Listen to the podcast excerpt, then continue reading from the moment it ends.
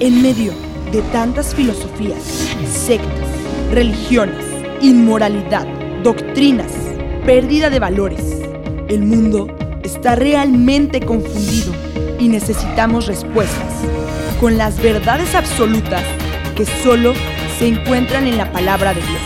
Es por esto que hoy presentamos Preguntas al aire con el doctor Armando Alducin. ¿Existe Dios? Esta pregunta acerca de la existencia de Dios ha sido el tema de la mayor parte de los debates de los ateos, de los agnósticos, de los escépticos, porque regularmente siempre llegan a respondernos que si nosotros creemos en Dios, ¿por qué no lo podemos ver, tocar, percibir con nuestros cinco sentidos? Porque pues la base del ateísmo es el empirismo.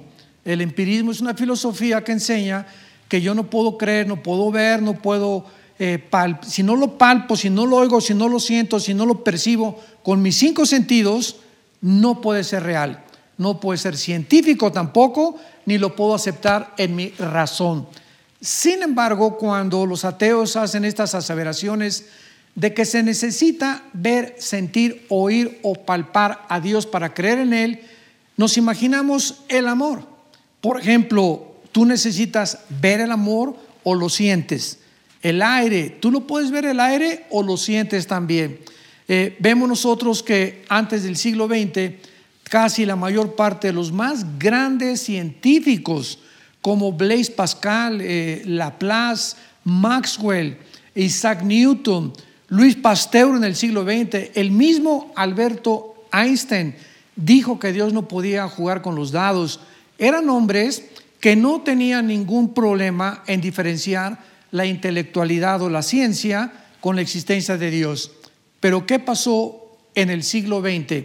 Bueno, pues descubrimos la penicilina en 1929, 1945 se hace la fusión del átomo, eh, se crea la primera bomba atómica, eh, llegamos a la Luna en 1969, entramos en el 70 con los celulares y la época cibernética y las computadoras, y todos estos avances tecnológicos y científicos lo único que han hecho es ensoberbecer el intelecto humano.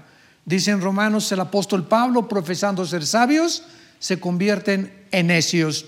Entonces, ya llegamos a la década de los 80s, 90s, donde vienen otros descubrimientos científicos, como fue el del ADN, el ácido desoxirribonucleico que descubrió el doctor Watson y el doctor Crick en 1954 y que echa completamente por la borda y destruye, pero de una forma eh, dramática, la famosa teoría de la evolución, que tiene un siglo enseñándose en las universidades.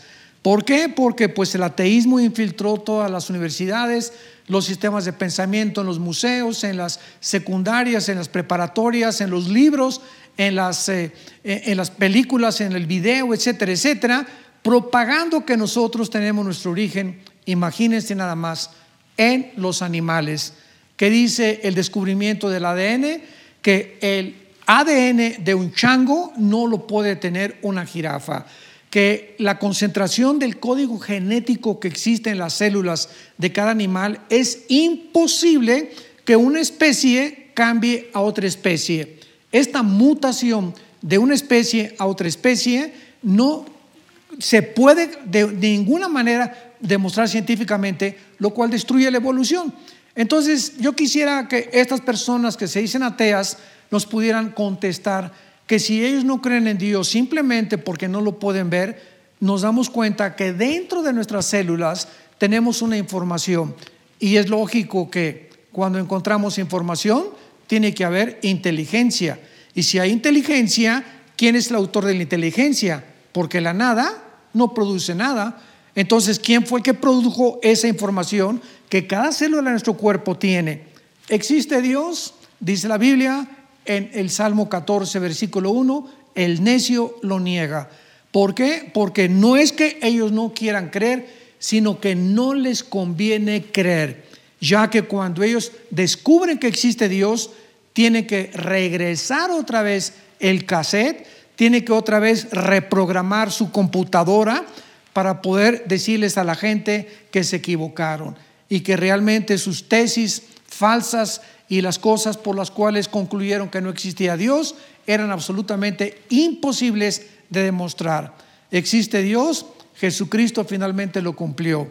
Él vino del cielo para mostrarnos que Él es el camino, la verdad y la vida. Y Jesús dijo, el que me ha visto a mí, ha visto al Padre. ¿Quieres conocer a Dios? En Cristo están encerrados todos los tesoros de la sabiduría y del conocimiento.